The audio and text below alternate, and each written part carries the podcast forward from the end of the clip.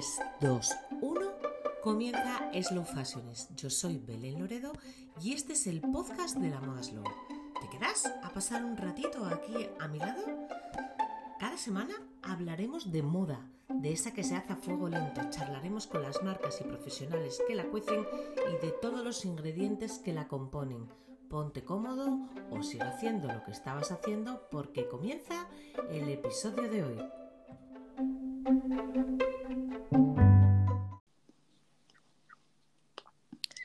Hola a todos, hoy tenemos con nosotros a Julieta de la marca 102. ¿Qué tal, Julieta?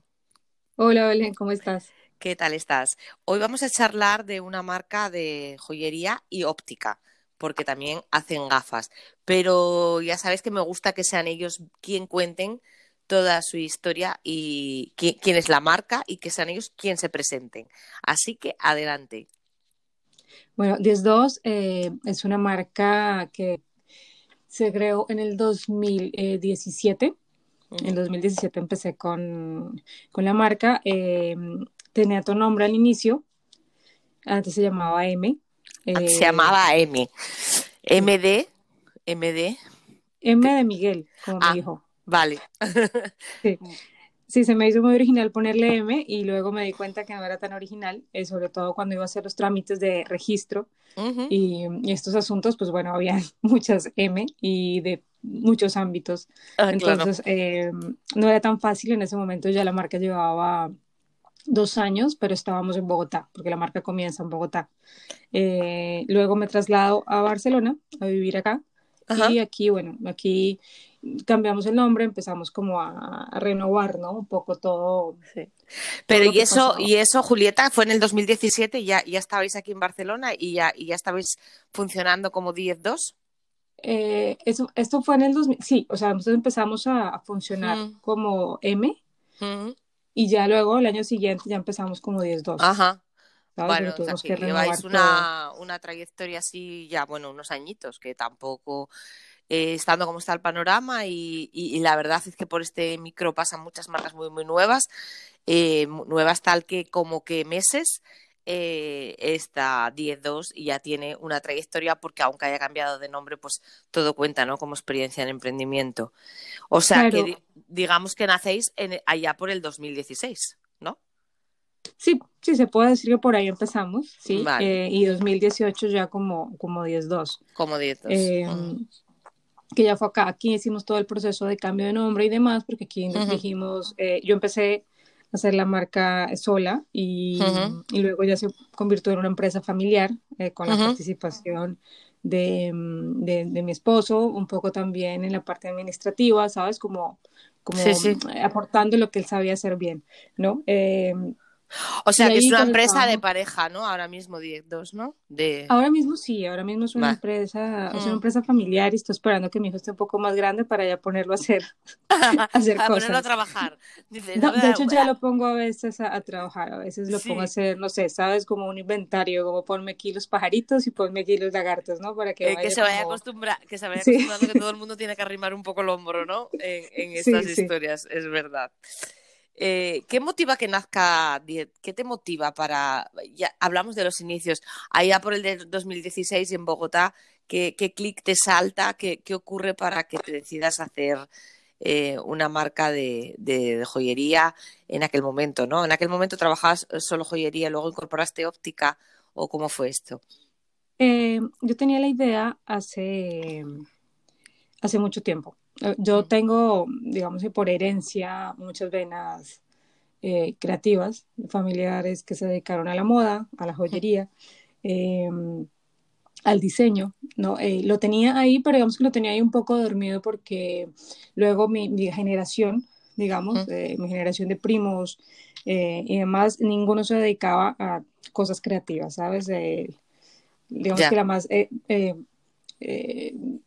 que se salía un poco de todo lo que se estaba pasando, que me imagino que también fue un asunto generacional, ¿sabes? Ingenieros, administradores, psicólogos, y yo siempre me incliné por, eh, por las artes. No había en el ADN eh, de tu familia eh, la vena creativa, tú, tú, la has implantado, ¿no? Sí, sí, yo me, digamos que me lo, me lo, quedé, luego me di cuenta que poco a poco que pues lo tenía por más frentes de lo que yo pensaba, ¿sabes? A medida que creces te vas interesando por, por tu árbol genealógico. Em, entonces, eh, yo tenía esta idea de, de trabajar con pueblos, eh, que pues estas figuras de la mitología, eh, de las culturas indígenas latinoamericanas, la tenía hace mucho porque siempre tuve un arraigo muy fuerte por, por esta cultura. en la universidad, siendo muy joven, recuerdo em, irme de viaje por, por, por, la costa eh, del Caribe, ir a, a, caseríos de indígenas, e ir a, a, la Sierra Nevada de Santa Marta, y me encantaba, me encantaba como explorarlo y conocerlo. Eh, tenía algo que como que me llamaba ahí. Y se me había ocurrido, siendo, no sé, tenía como 18 años, quería hacer una, una marca que digamos que pudiera eh, fusionar todas las cosas que sabía hacer y las cosas que me gustaban. Y había pensado en, en, esto, ¿no? En hacer una marca de joyería más contemporánea, pero metiendo lo, lo, lo precolombino. Y con el, con el tiempo, bueno, pues, ¿sabes? Pasan muchas cosas, estás eh, ocupándote de, de, bueno, de la vida, ¿sabes? Sí etcétera. Y eh, en un momento, pues nada, eh, decido pues empezar, ¿no? Con lo que yo quería hacer. Eh, que esto era algo que, me movía, pero nunca me había metido en serio y pensé, bueno, ya es hora de montar la marca, de hacerlo. O sea, que digamos, digamos que 10-2 es un tributo a lo ancestral, ¿no? Sí, bastante. Además, una de mis abuelas tiene ascendencia indígena bastante marcada, mi abuela paterna. ¿Sabes? Y, y es, es, es, muy interesante porque, porque realmente yo creo que cuando hay, hay los genes se encargan a veces mucho de definir tus pasiones mucho. sin que lo sepas. mucho, mucho. Sí. Parece que no, pero la genética juega un papel muy importante en todo nuestro comportamiento e incluso a veces en nuestro propio destino. Eh, eh, realmente, además, eh, cualquiera que vea el trabajo de, de esta marca se percata rápidamente de que hay un, una influencia, muy grande, brutal, que marca mucho el diseño de la marca hacia lo precolombino. O sea, esto eh, es, mm, es inmediato, ¿no? A primera ojeada ya, ya, ya ves por dónde, por dónde van los tiros. O sea, que está muy, muy marcado este, esta parte, ¿no? Esta parte que luego, como su propia eh, creativa nos cuenta, pues tiene mucho que ver con su ADN, con su genética, con sus raíces y con su interés también, que al principio no sabes de dónde, pero que no deja de ser un poco que eso que dice la llamada de la sangre, ¿no? Al final te interesas, te interesas porque eh, no deja de, ser parte de ti, parte de, tu pasado más inmediato.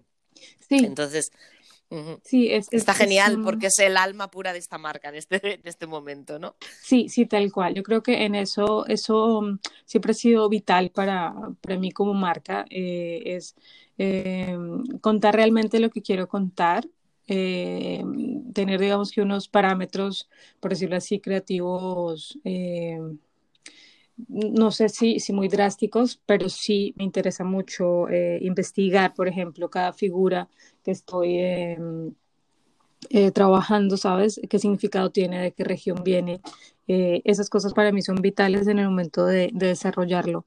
¿no? Em, aunque es más difícil porque realmente es difícil de una marca que tenga que posicionarse no solamente como producto, sino también como historia, con una gran novedad atrás, ¿no? Que es esto de, de pues, bueno, enseñarle a la gente, porque mm, al inicio era, eh, yo estaba como pensando eh, eh, que todo el mundo estaba enterado, ¿sabes? De, por ejemplo, que era un cacique, que, significaba para nosotros una lagartija. Sí. un cacique, la primera palabra que has dicho, que era un cacique. Mira, un cacique es, eh, yo lo comparo con la realeza, eh, pero la realeza indígena, el cacique es una figura de mucho poder, que digamos que era un poco como el rey de, de, una región, ¿no? Como de una aldea. Bueno, aquí el cacique es esa figura que aparece mucho, sobre todo en, en el sur de España, y es también así, es un gran terrateniente que también ejerce un poder sobre un campesino o una serie de, población de la zona. Y, bueno, las cacicadas eran, a fin de cuentas, eso, mm, acciones mm, peyorativas, o sea, acciones crudas, eh, duras eh, del, del, señor de la zona de la tierra contra sus súbditos también, ¿no? de entre comillas. Sí, eso, eso, me di cuenta luego, que aquí no era... Sí. ¿Sabes? La palabra como que sí, como que era más lo que dices peyorativa, ¿sabes? Que no era... Sí. Bueno, era, era eso. De hecho, hay muchas expresiones del lenguaje español que vienen de ahí mm, por, por, por, la historia. Pero yo creo que el cacique aquí se, se asemejaba más al, al, propietario, el señorito de zona, el, el dueño de, de, las tierras de labranza. Eh, por eso es más, eh, o sea, se, se, ve más de cara al sur, porque es donde más mm, modelo de, agricultura de labranza eh, había y era otra, forma de vida diferente que se, podía dar en el norte, donde esos grandes latifundios de labranza aquí no se daban por la orografía del terreno. Entonces, bueno, se ve más en, esa otra parte de España, pero que también tenía mucho que ver con eso. Yo, yo creo que en, en Sudamérica y eh, cobra otra otra otra mm, dimensión, ¿no? Sí, si no es una dimensión, digamos que tan hostil, porque yo tengo entendido que, por ejemplo, la palabra cacique eh, es una palabra eh, a origen pues, del Caribe, o sea, es digamos que su, mm. su origen y pues que viene de una palabra que se llama, pues, que se llama, una palabra que es cachiqueles o algo así, ¿sabes? Que significa un poco como los jefes políticos de las tribus. Entonces es un poco, eh, supongo que la, degradación de lo que era un cacique, ¿sabes? Aquí se convierte pues en un terrateniente maltratador, ¿no? Ajá, claro. Eh, entonces, conclusión, que es un dato que, mira, no sabía, siempre te acostarás eh, sabiendo una cosa más, ¿no? Que probablemente hayamos importado ese, ese, mm, ese término, ¿no? Sí, sí, sí. Yo creo que hay palabras que, sí. obviamente se, se, importaron y pues no sabemos. Entonces, luego hay que hacer una. Y luego, bueno, en este caso derivaron, claro, en este caso derivaron, eh, bueno, por las circunstancias sociales de la época y demás, derivaron en algo, entre comillas, em, peyorativo, pero bueno, porque se dieron esas circunstancias. Al final, eh, a fin de cuentas, eh, el cacique era eso, un terrateniente y tal. Luego el comportamiento del terrateniente fue el que llevó a, a tener ese concepto como en tono negativo, ¿no? en este caso, claro. Sí, sí. Pues fíjense qué interesante. Y es cierto lo que dices, Julieta, que mm, no es solo diseñar un producto, tu tarea, sino que has apostado por una forma de, de marca, o sea, por una forma de, de comunicar al público en el que la historia va tan unida al diseño que te sientes en la obligación de explicar eh, la historia de cada una de las piezas, con lo cual ahí hay un doble trabajo, ¿no? Claro, y no es un trabajo fácil, pero pues es el camino que, elegimos como marca, ¿no? Eh, posicionar algo que sea diferente, algo que sea auténtico. Eh, y que mm, al final del proceso, cuando te das cuenta y lo estás, pues, que lo estás haciendo bien, las personas ya empiezan a, a, entender ¿no? un poco lo que estás, eh, lo que quieres mostrar ¿no? y lo que quieres vender, obviamente.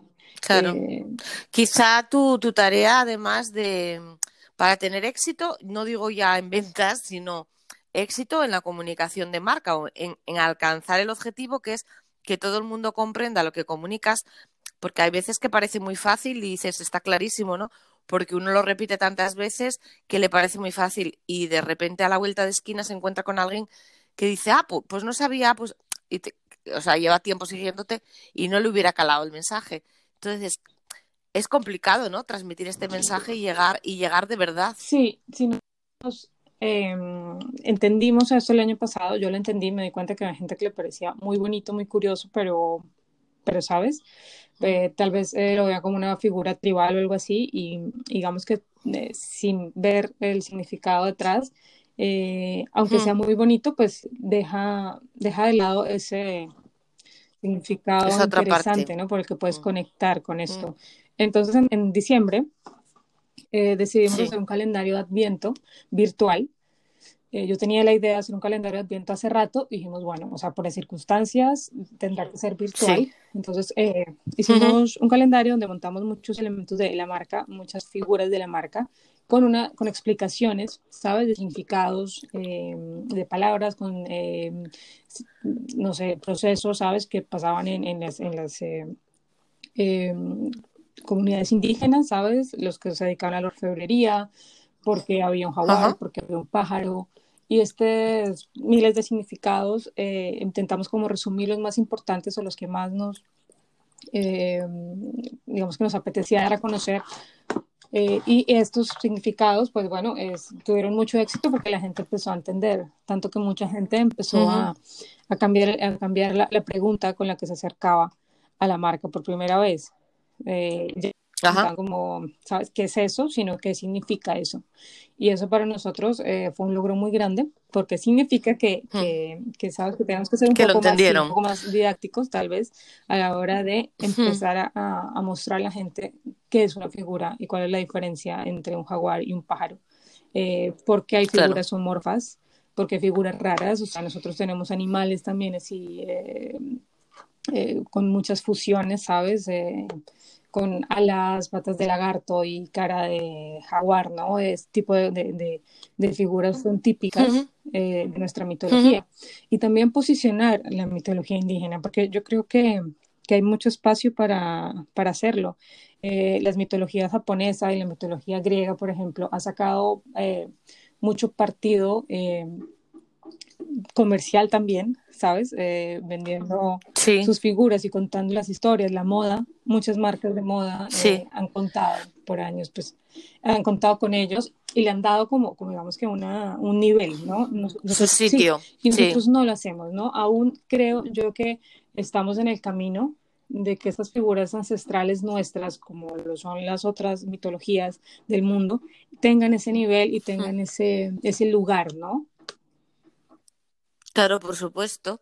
O sea que mm, eh, 10.2 em, eh, tiene una misión, ¿no? Digamos, eh, en, un poco más allá de, del diseño de, de la estética del producto por el producto, una misión de comunicación muy alta, muy grande, una misión de, de trasladar, y además una misión muy bonita porque, porque hay muchos, es muy rica vuestra cultura, es muy rica la cultura ancestral en, en eso, en leyenda, en, en todo, es muy, es muy, es muy jugosa, tiene mucho que contar. Sobre todo es muy jugoso porque, porque no, no ha sido muy escuchada, ¿sabes? No ha sido muy contada. Entonces hay hay, hay, eh, mucha novedad, que de hecho es uno de, digamos que es una de nuestras frases, signa y es, y es, y es eso que acabas de decir, o sea, nuestra historia aún tiene mucho que contar.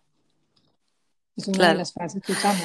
Eh, eh, además, por eso cuando, y desde aquí a los consumidores sí, sí que les vamos a lanzar como una petición, ¿no? Que a veces cuando tú de repente llegas a una marca y, y te parece que se está repitiendo mucho en, un punto concreto y dices, ah, qué pesados, otra vez con lo mismo, ¿no? Eh, hay veces que es tan necesario porque es tan difícil para comunicar de verdad y que llega al otro lado, hay que repetir el mensaje muchas veces. Porque una vez lo oyen y cinco y lo asimilan tres. Al siguiente, porque cuando estamos viendo redes, cuando estamos viendo otra cosa, Em, por eso eh, estos podcasts creo que en ese sentido también ayudan porque dan la oportunidad de explicar más lentamente, más tranquilamente el porqué de las cosas. Cuando estás viendo redes estás siempre tan a prisa y todos, si hacemos una reflexión interna, nos damos cuenta cómo vemos redes.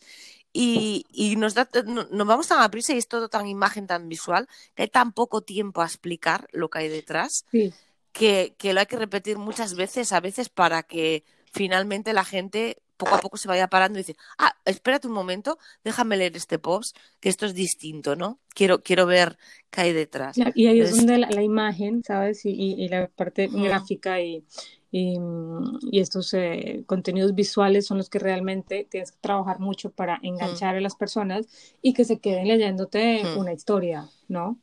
Eh, en este caso, eh, recomiendo 10.2 eh, pasarse por su Instagram porque efectivamente sí que enganchan, sí que hacen bien y sí que trasladan esta imagen de una forma muy, muy buena. Gracias. De verdad.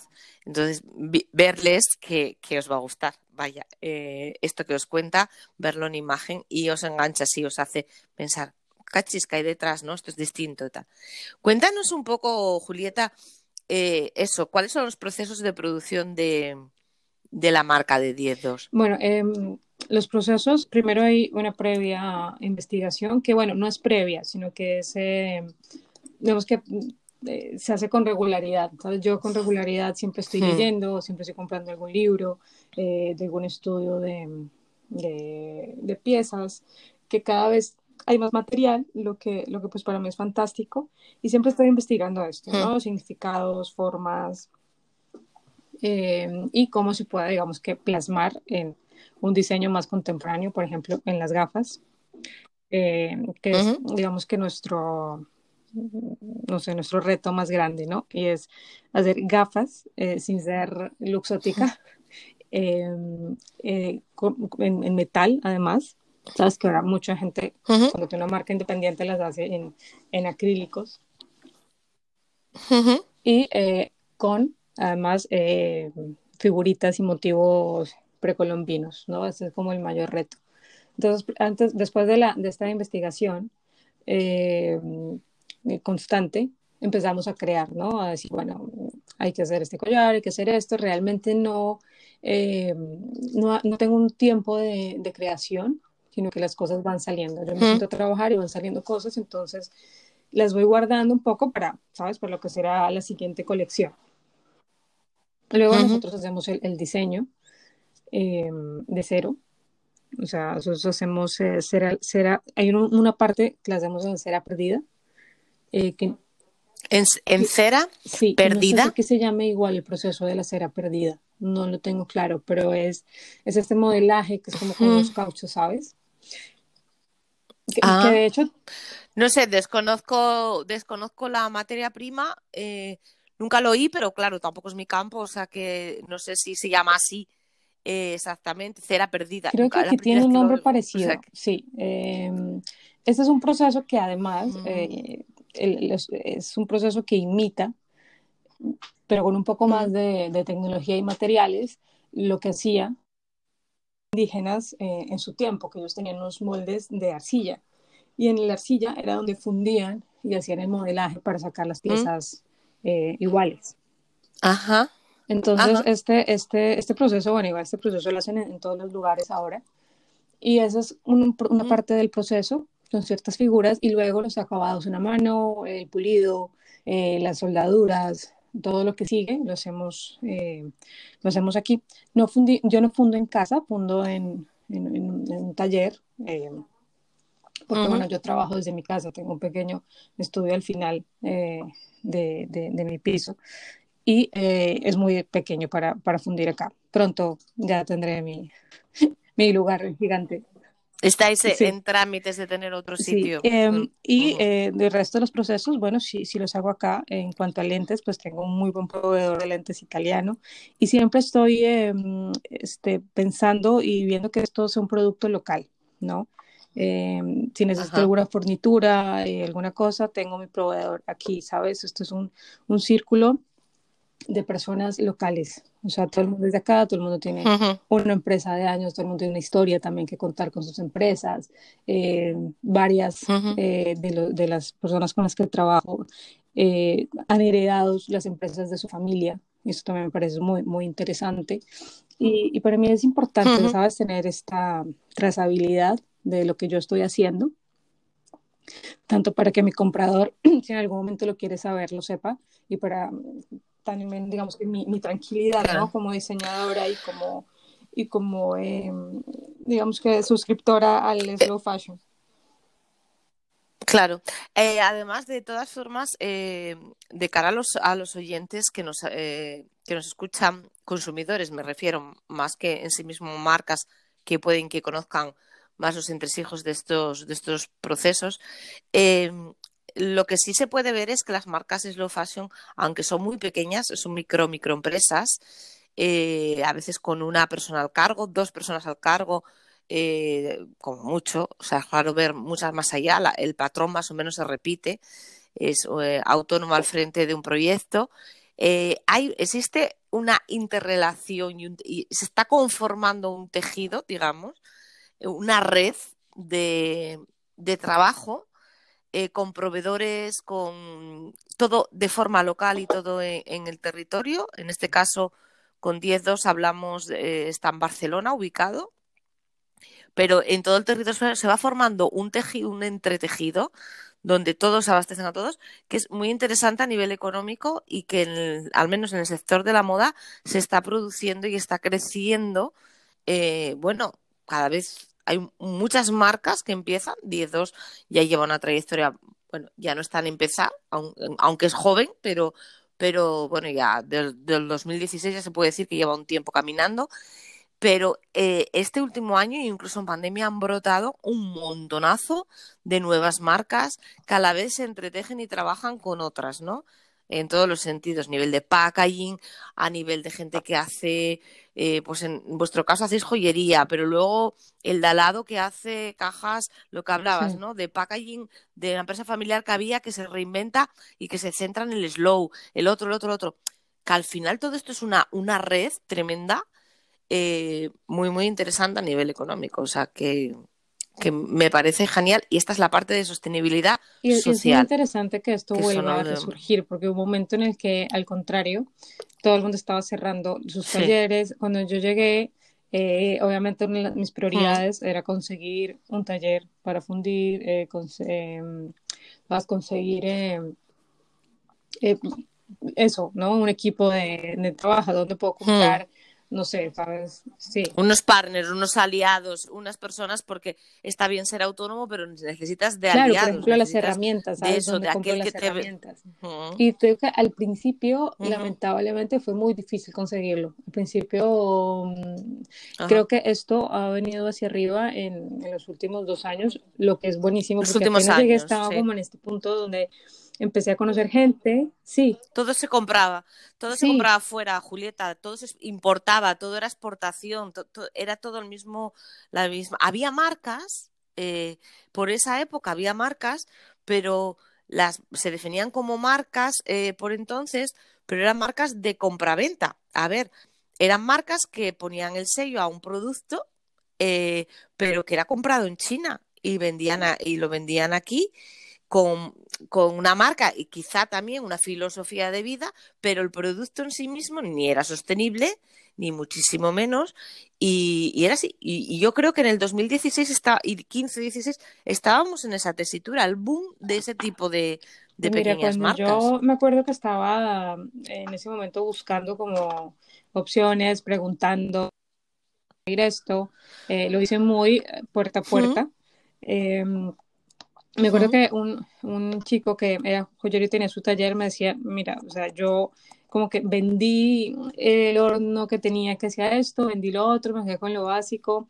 Eh, y ¿sabes? Había, había como un aire a, a, no estamos haciendo, o sea, no estamos esforzándonos, ¿sabes? Por producir nada que no sea eh, esto que sé que va a vender mañana. Em, y claro, era un poco, un poco triste. Él, también me decían que era un poco la consecuencia de la crisis eh, que, ustedes tuvieron. Sí. Pero luego también estaba un poco eso, la, reactivación. Y luego ya para mí ha sido más fácil y ahora eh, realmente es, es eh, me encanta como poder ayudar al colega. entonces, ya me ha pasado, mm. sabes, que conozco a alguien que quiere empezar con la marca o quiere empezar a hacer cosas y ya le tengo la ruta, ¿no? Mira, si necesitas esto, tienes que ir allá, si necesitas lo otro, tienes que ir al otro lado. Claro. Tengo proveedor de piedras. Claro, claro. No sé si cuando hablo de red, hablo de red en todos los sentidos, en ese también. Y eso, eh, a poco que indagues y a poco que conozcas el mundo slow, te das cuenta de que hay una gran red tejida, eh, incluso llamémoslo red de seguridad, en el sentido de que mm, Julieta ahora ya tiene todo el taller, el no sé qué, no sé cuánto, y, y, llega ahora una nueva persona que quiera comenzar en ese, en ese mundo o sector, oye, pues ya puede aconsejarle, asesorarle y hacerle un poco de cicerone en el sentido de echarle un cable, ¿no? Entonces, eh, eso, es, eso es bueno y creo que son las bases y cimientos para, para continuar creciendo y creciendo más allá en lo que realmente creemos, en lo que creemos, ¿no? Y Realmente, que, bueno, yo creo mm. que, esto de, de, tener un gremio, ¿sabes? Eh, slow. Sí es importante, ¿no? Em, hay, hay, que ser como buenos, ¿sabes? Con el prójimo. O sea, es, es decir, yo también me topé cuando llegué hmm. con, con personas eh, que no eran precisamente muy, muy, muy buena onda, ¿sabes? O sea, para nada. Colaboradoras. yo experiencia que no eran precisamente muy colaboradoras. Eh, me dijo, mira, escríbele que él es joyero y seguramente te va a decir en dónde, cómo. Y nada, le escribo además muy ilusionada. Y le digo como, mira, hola, de hecho él también es colombiano. Entonces le digo, hola, eh, mira, eh, vengo de Bogotá, no sé qué, entonces bueno, tengo una marca, ¿no? A ver si, si me puedes ayudar, una guía. Y su hmm. respuesta fue, ¿una guía de qué? Hmm. ¿No? Y le digo como, ¿y quién te dio mi hmm. teléfono? ¿No? Y yo, uy, ok, perdón. ¿Sabes? Sí, me encontré un poco con eso, ¿sabes? Que también hay una parte...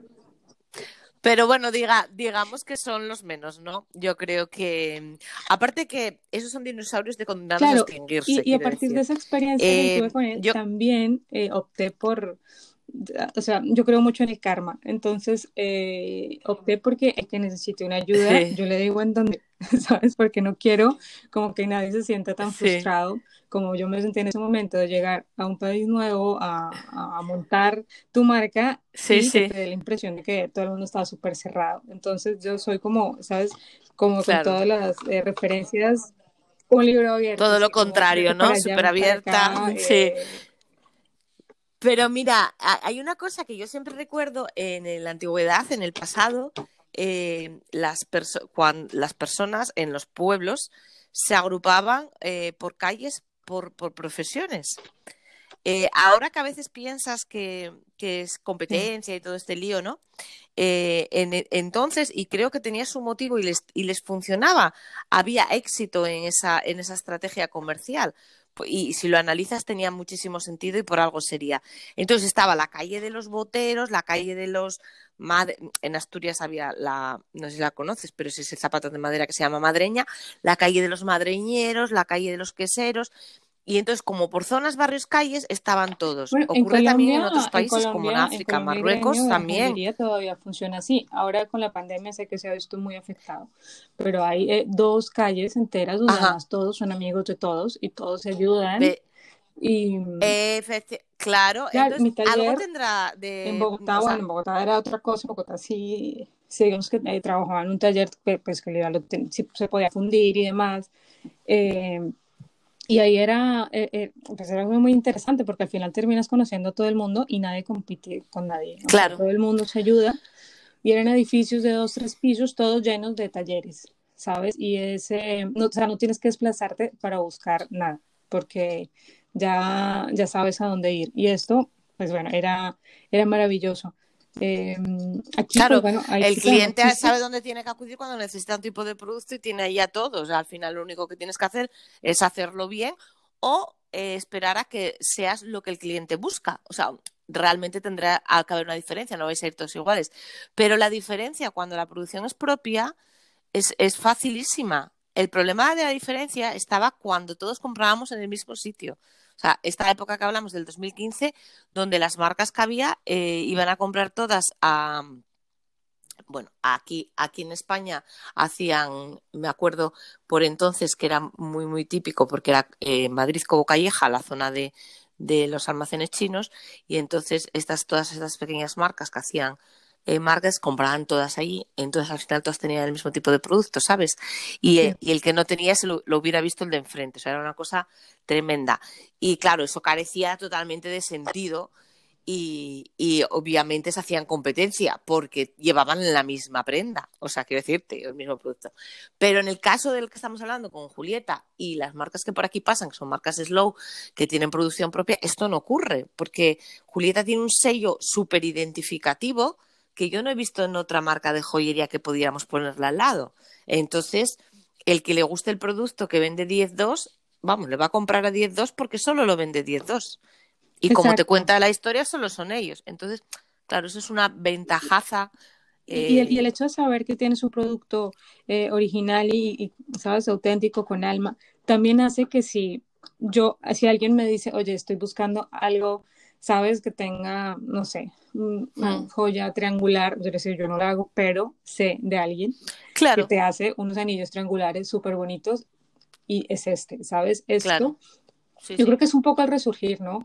Cuando hablamos de, de, volver atrás y de, mm. volver a plantearnos una vida más, eh, más sencilla y que todo sea slow, ¿no? A partir de la moda, la comida, el consumo, también está esto, ¿no? Que dices de, estas calles con personas que ya no somos una calle, pero tal vez sí somos muchas cuentas de Instagram o muchas páginas web.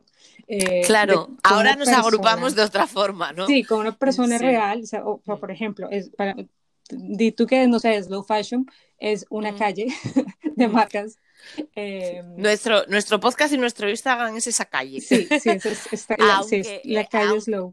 En la calle slow, ¿no? Eh, en el que de alguna manera eh, eh, pues nos hemos unido varias, varias marcas y que hemos hecho alguno, algún proyecto juntos y más que vendrán y con, con éxito y con muy buena sintonía, o sea, con muy buen eh, buena química, ¿no? En, el trabajo y en el desarrollo. Y, además, al, ya conocer este tipo de marcas, es, lo mismo, ¿no? Que funciona. Como decir, bueno, yo no lo tengo, pero vaya a la esquina que ya lo consigues igual. Como, oye, si necesitas una camisa, hay una marca que yo vi aquí que son unas claro. espectaculares. Eh, y yo creo que así, así funciona, ¿no? Em, eh, voy a volver a hacer, a dejar como esta competencia voraz y volver a trabajar en grupo de eso se trata y funciona, ¿no? El hecho de... Y yo, de hecho, cuando comencé la plataforma, fue un poco al hilo de, de esta historia, ¿no? De que había gente que me decía, me encantaría comprar o, me encanta comprar cosas originales diferentes y apostar por la sostenibilidad, pero me cuesta mucho encontrar marcas. Eh, decía, si de repente me quiero buscar eh, una marca de tal, si me encuentro una, pero a lo mejor no tiene lo que yo busco, no es mi estilo, tal, y me, me cuesta encontrar marcas, porque cuando estás metida dentro de toda esta historia te parece muy fácil localizar marcas que vendan el producto que a ti te apetece, pero no lo es tan fácil y menos para el consumidor. Entonces, era una manera de poner y yo siempre mm, argumento de la siguiente forma. Eh, hoy la clienta de Julieta va a comprar un colgante porque tiene que hacer un regalo, porque se quiere dar un capricho o por lo que fuera. Hoy necesita el colgante, pero es que mañana puede necesitar unos vaqueros o puede necesitar una camisa o un bolso. Y Julieta no vende ni vaqueros, ni camisas, ni bolsos. Entonces, pero sí conoce a Julieta. Entonces, es como una forma de decir, pues Julieta le podrá decir, ah, pues mira, ¿sabes quién te puede vender un bolso? Y es un bonito, lo, vas y lo miras, ¿no? En este perfil vas a tener esta persona que te puede valer. En este, pues, y es una forma de compartir incluso eh, consumidores, que cada vez son más, porque cada vez hay más consumidores que quieren entrar en esta al conocimiento de estas marcas y en esta forma de consumo y en esta forma. Sí, yo, yo creo que hay un cambio generacional donde a partir que la generación millennial empieza a, digamos que liderar un poco el mercado como ya lo está haciendo. Eh, y la generación Z también empieza Z. Sí, yo creo que va a ser la Z la que la, la, generación Z es la esperanza del mundo. Eh, sí, sí, sí, sí. Van a ser ellos, porque realmente siempre apostamos mucho por los millennials y es verdad que los millennials trajeron un cambio brutal, que fue la compra por Internet y, y, la, y, y el mirar un poco más la marca antes de comprar, o sea, el alma de marca y demás. Y eso lo introdujeron los millennials pero creo que son los Zetas los que se van a encargar del desarrollo sostenible eh, de verdad. O sea, van a ir un paso más allá. Vale, eh, los millennials buscaron una marca con la que se identificaban y los Z van a buscar una marca con quien se identifiquen, obviamente, pero van a ir mucho más allá y van a mirar con lupa la sostenibilidad de la marca respecto al medio ambiente. Claro, porque supongo que es una generación que está siendo consciente de que, de, que pues, realmente no nos está aguantando ya.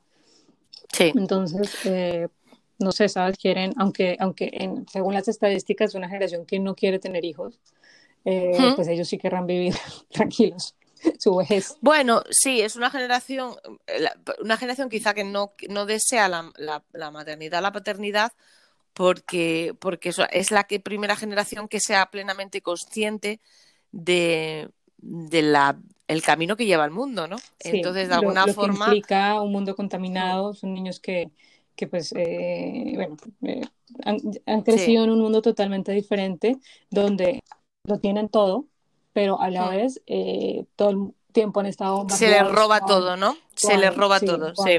con el oxígeno con el agua con las hambrunas con el calentamiento global y hay figuras y, tras esta pandemia tras esta pandemia eh, estos conceptos se van a agravar no se van a, a marcar más porque pues en carne propia hemos sufrido una situación que hasta ahora al menos en Europa no hubiéramos vivido, que ni en Europa ni en otras partes del mundo. Sí, China ya hubiera vivido epidemias y pandemias en su territorio y otros países, pero aquí no éramos conscientes de esto. Entonces, como que todo esto ha cambiado mucho las cabezas y espero que para bien en lo que se refiere al respeto medioambiental y el desarrollo sostenible y un consumo responsable. Y yo creo que sí va a ser así y cada día que pasa veo que avanzamos más ahí y aquí estamos para, para, para seguir caminando en ese, en ese punto, ¿no? En, esa, en ese camino, en esa vía.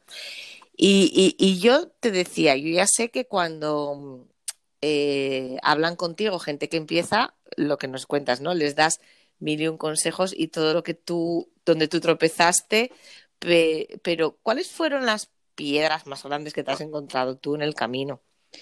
Em, hacer las gafas hacer las gafas. Ese fue un reto, ¿no? ¿O qué? Sí, sí, es un reto que todavía no acaba el reto, además. Aún no. No, ¿eh? Aún no he cerrado ese, ese, ese capítulo. Son súper originales. Pásense a ver el Instagram, ya verán. Son súper originales. Son unas gafas muy diferentes a los que hay en el mercado. Y, y, son unas muy, muy vacilonas, diría yo, ¿no? Unas gafas así como muy con mucha personalidad. Sí, em, claro, yo eh, el proceso en el, con el que hago las gafas es un proceso mm, joyero, ¿sabes? O sea, modelaje y demás. Y mm, cuando llegué acá, imagínate si estaba difícil conseguir conseguir hmm. proveedores o, sabes partners para hacer joyería ahora imagínate para gafas imagínate para hacer eh, dice voy a hacer una montura de gafas eh, en plan joyero no sí, yo, quedarían mirando eh, con cara de, de, póker, ¿no? Claro, son pequeñas joyitas, eh, pero en formato de lente. Sí, y la, la digo que la, la, la, frase que más escuché por ese tiempo era, eh, en China te sale mejor hacerlas porque con las haces en China. claro. China. Claro. Sí, dice, pues no te vas a China, pero o sea, yo creo que tú y, y, y todos, ¿no? O sea, pues mira, pues en China vi que tienen, y dice, sí, sí, tienen, o sea, obviamente en China tienen de todo, eh, y tal, pero yo quiero hacer otra cosa, ¿no? Yo quiero hacer algo que se haga, eh, que se haga aquí. Sí, Me da igual cómo la hagan allí, yo quiero hacer aquí.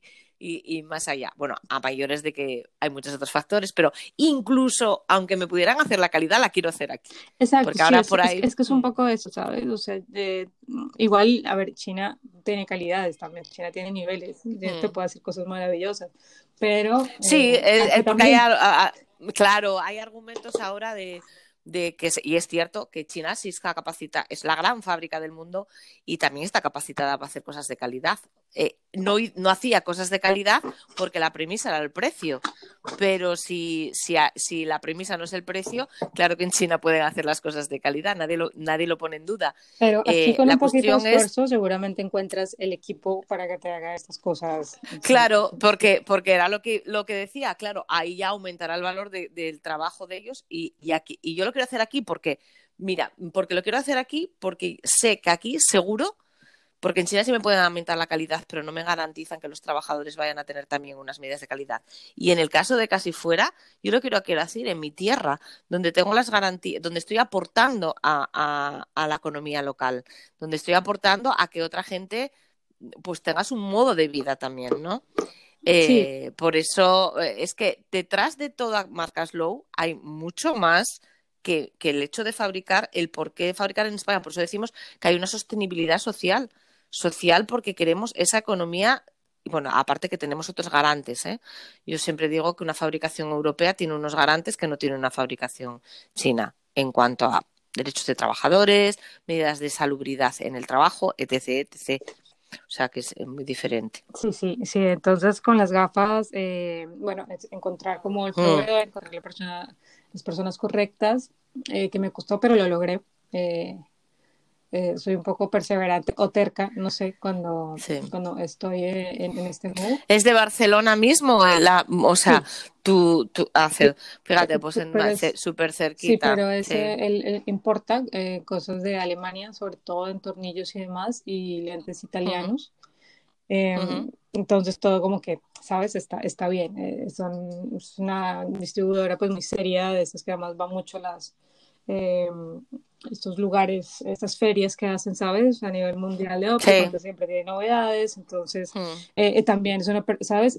son personas que te aportan, ¿no? Entonces te cuentan, oye, me, van a llegar talente. Claro. Y, es, es, muy bonito porque, porque vemos que ya identifican los procesos creativos que tenemos un poco. Entonces, normalmente me pueden decir como, oye, me va a llegar un lente eh, dorado, ¿no? Ejemplo. Entonces, pues ya te lo, te lo cuento a ver si se te ocurre algo, ¿no? Con eso. Entonces... Eh... Al, al, ver el producto, la materia prima, ya piensan en ti como, sí, sí, como, posible, ¿no? Candidata. Sí, mm. sí, o sea, esto le pega a Julieta. Sí, me pasa mucho. Y, y, pues eso está bien, porque bueno, también hay, hay eso, ¿no? Ese, eh, este, como esa implicación, ¿no? Eh, y es, es, es, muy interesante esas cosas de saber que tu proveedor te conoce lo suficiente para, para darte un consejo. Claro, porque la, la, la relación es estrecha, es cercana, es, eh, todo beneficia al final el producto final y, y al consumidor final en, en, lo que consigue, ¿no? Que, que es algo muy, muy, muy, muy especial sí, o, al contrario, también pasa que yo le puedo preguntar al proveedor eh, por algo que, que, estoy pensando y, y, lo recuerde, ¿sabes? Cuando yo regreso, lo recuerde y me diga, oye, estoy pendiente de eso, pero no lo puedo averiguar, o que luego mande un mensaje y diga, mira, lo encontré. Eh, hmm. Estas cosas son bonitas, ¿no? Porque además eh, sientes que tienes un equipo para seguir trabajando. Y Sientes que no estás tan sola, ¿no? Que te...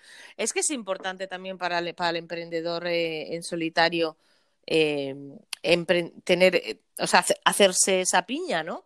Porque de alguna forma siente que no está tan solo, siente que camina con ayuda, ¿no? Y parece que no, pero eso se agradece un montón. No, mucho, mucho. Al final, al mm. final de, de, día, después de, de pasar por, por meses eh, intentando encontrar como el lugar ideal para hacer tus cosas, eso se agradece muchísimo, ¿sabes? Es como, es como un pequeño logro.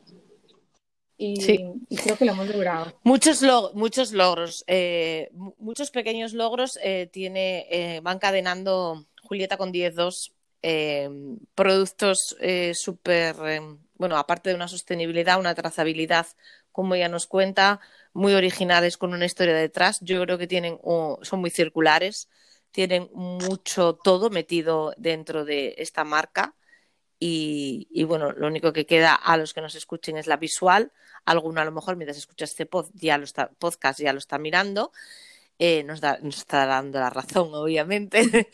y, y, vamos, muy recomendable. Así que pásense todos, porfa, a, a conocer esta marca y lo que ofrece. Eh, nos queda nada más que una, una pregunta al margen de lo que tú nos quieras aportar o añadir que me haya quedado a mí en el tintero. Y es la última, que es la de soñar, en la que te invito a soñar, que aquí es gratis, y, que me digas dónde te ves a corto, medio y largo plazo. Eh, bueno, yo me veo con una tienda. Eh, quiero tener una, una tienda. quiero ¿Pequeñita? Eh, sí, pues creo que es una tienda diferente, creo que es una tienda experiencia.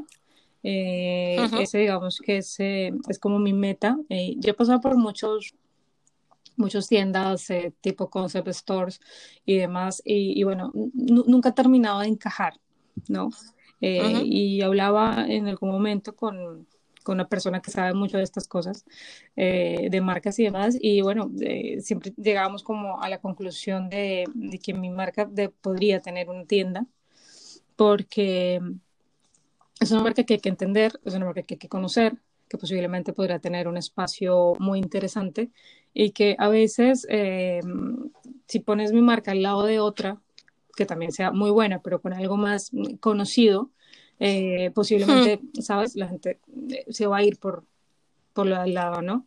Eh, hmm. O no te va a permitir a ti contar la historia no verdaderamente. espacio en el lugar, ¿sabes? En estos claro. todo el mundo tiene como un espacio igual. Y poco nada puedes poner como un, un, ¿sabes? Un pequeño quiénes somos y, y, tampoco, a veces los espacios no te lo permiten. Y el, el concept store tiene su propia imagen, su propio alma de, de los que han creado ese concept store, de quien ha creado ese concept store, y es difícil empastar con una sobre todo una marca tan potente como la tuya en cuanto a historia e Yo creo que esto funciona cuando la marca ya está posicionada. Cuando la marca tiene cierto posicionamiento, seguramente la gente la reconoce y ya eh, pero en el cerebro de la gente ya está toda esa historia insertada. Claro. Eh, entonces, este, una tienda experiencia creo que es donde, donde me veo, creo que quiero además entrar. A, corto plazo eh, vamos a entrar en otros terrenos del diseño. es, es, es, la intención, ¿sabes? Hacer colaboraciones y cosas. Y a mediano, bueno, yo creo que la tienda. Y a largo, dos tiendas. a largo más tiendas. Eh, espero que todo esto pase y algún día me pueda salir de turné a conocer todas las tiendas de, todas las personas que han pasado por este podcast y por Slow Fashions.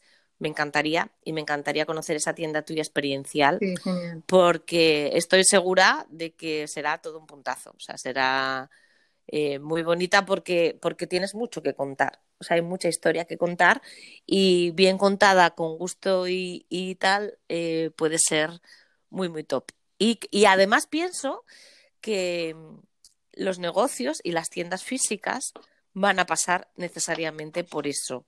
La tienda física sin más, con un montón de estanterías, con un montón de productos puestos allá sin más, está muerta.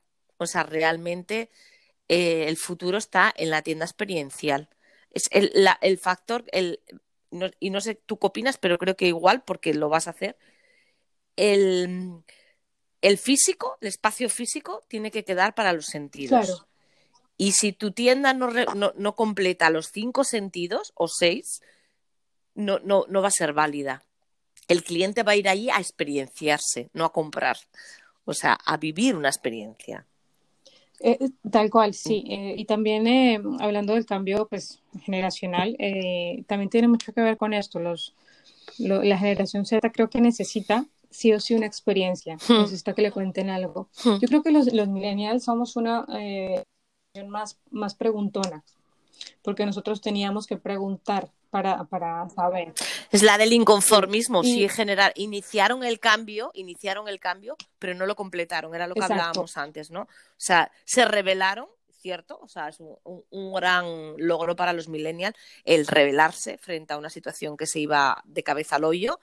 Y, y los Z lo que están es dándole la forma adecuada a esto, ¿no? Sí, eh, porque nosotros, al ser una, una eh, generación que formuló preguntas, la generación Z ya no quiere hacer preguntas, ya quiere que todo esté eh, a la quiere respuestas, ya quiere, que todo esté a la vista, ya quiere que, que, todo sea un poco obvio, porque ellos nacieron con el teléfono en la mano. O sea, nosotros vivimos la transición, ellos, ellos, ellos no, no, te hacen un porqué, ellos lo, lo buscan en Google, ¿no?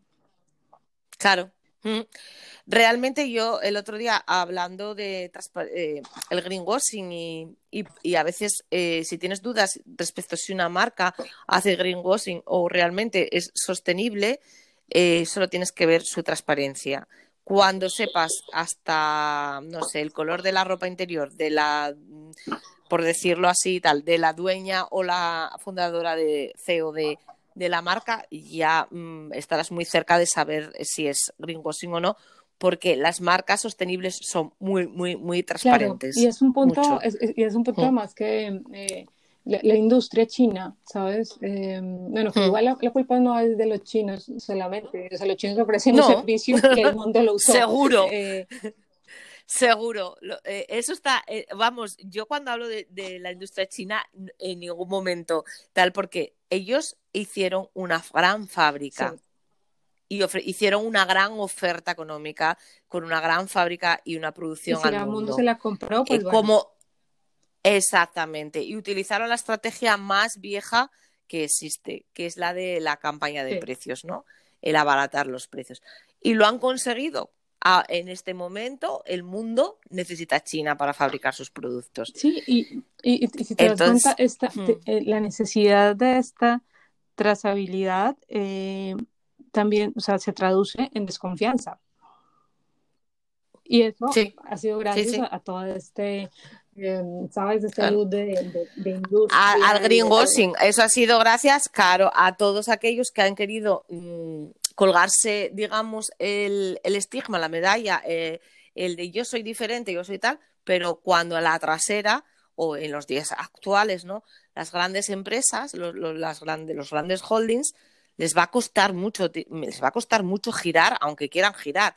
No es lo mismo girar la trazabilidad o, o la, o, el, el, cambio de rumbo de una pequeñita empresa en la que dice, mira, anteayer fabricaba aquí, pero lo cierro y empiezo a hacer la fabricación por aquí y tal.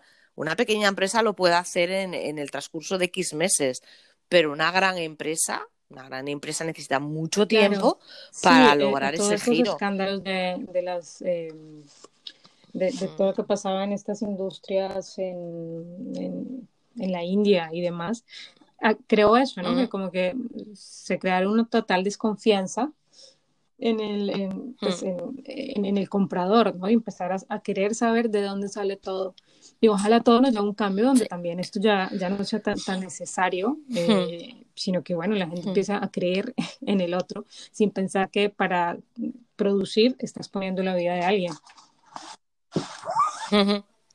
Sí, pero entre, entre tanto y no, si, nos, nos, cuesta un sobreesfuerzo eh, el comunicar, comunicar, comunicar y que todo sea y, sea súper transparente. Y al consumidor decirle eso, que toda esta transparencia eh, requiere un esfuerzo también muy alto por parte de las marcas Slow, porque requiere mucho trabajo detrás, una campaña de redes muy grande y todo eso consume no se pueden imaginar el tiempo que puede llegar a consumir el comunicar correctamente en redes y estar todo el rato comunicando los procesos, que sabemos que el público lo demanda y lo quiere y desde las marcas Slow estamos empeñadas en ofrecerlo, pero, pero es, complicado. Por eso, pues al consumidor decirle eso, que en el momento que conoces a la marca eh, lo suficientemente bien que, que, que saben todo, porque te identifican y saben mucho de ti, pues adelante, esa marca es de confianza. O sea, adelante porque ya lo tienes, ya está todo. Cuando hay lagunas, cuando ahora te han contado un, vídeo súper maquetado, súper perfecto, súper making of, pero a ti te quedan dudas porque luego he visto otra cosa que ahí no te cuadra, malo. O sea, y ya está, o sea, lo tienen súper, súper fácil. Pues eh, estamos aquí charlando tan encantadas, Julieta y yo, porque estamos aquí como la que está tomando un café con una amiga, y a lo tonto llevamos una horita hablando, Julieta. Hay más, la gente tiene que hacer más cosas. Llevamos una hora de charla eh, ha pasado volando, pero no es broma, tengo un reloj, un cronómetro en, la grabadora y son 58 minutos que van ya. Eh, ha sido un placer charlar contigo. para mí también, siempre, siempre es genial charlar contigo. Eh, si quieres aportar alguna cosa más, decirnos algo más, de momento podéis encontrar a Julieta, lo vamos a dejar en la, en la descripción escrita de este podcast. vamos a dejar el enlace a su Instagram y a su web eh, sabemos que la tenemos ubicada en Barcelona para mayor, em, mayores datos, por si alguien quisiera hacer alguna otra, que se le ocurriera hacer algún otro tipo de colaboración o cosa más proyectada a lo físico. A y a, ver qué.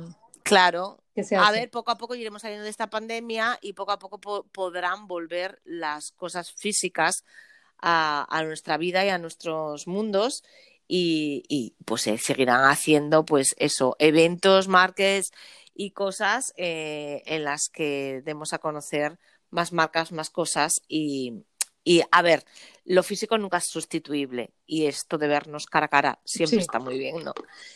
Eh, eh, me ha me encantado, me ha prestado, te iba a decir, que es una frase muy de aquí de Asturias, me ha prestado mucho hablar contigo. me ha encantado hablar contigo, Julieta. un beso muy grande. Eh, adelante con la marca porque está genial y adelante con todos tus proyectos. Estaremos muy pendientes y cuando tengas algo nuevo que contarnos, aquí está tu podcast abierto para ti siempre. Espero poder contarte cosas nuevas muy pronto. Claro que sí, yo deseando escucharte y volver a charlar contigo. un beso, un Adiós. Chao.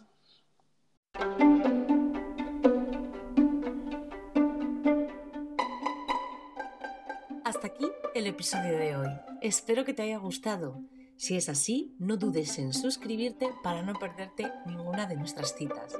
Solo me queda recordarte que este podcast lo ha patrocinado Cuerocas, nuestra marca de bolsos en piel.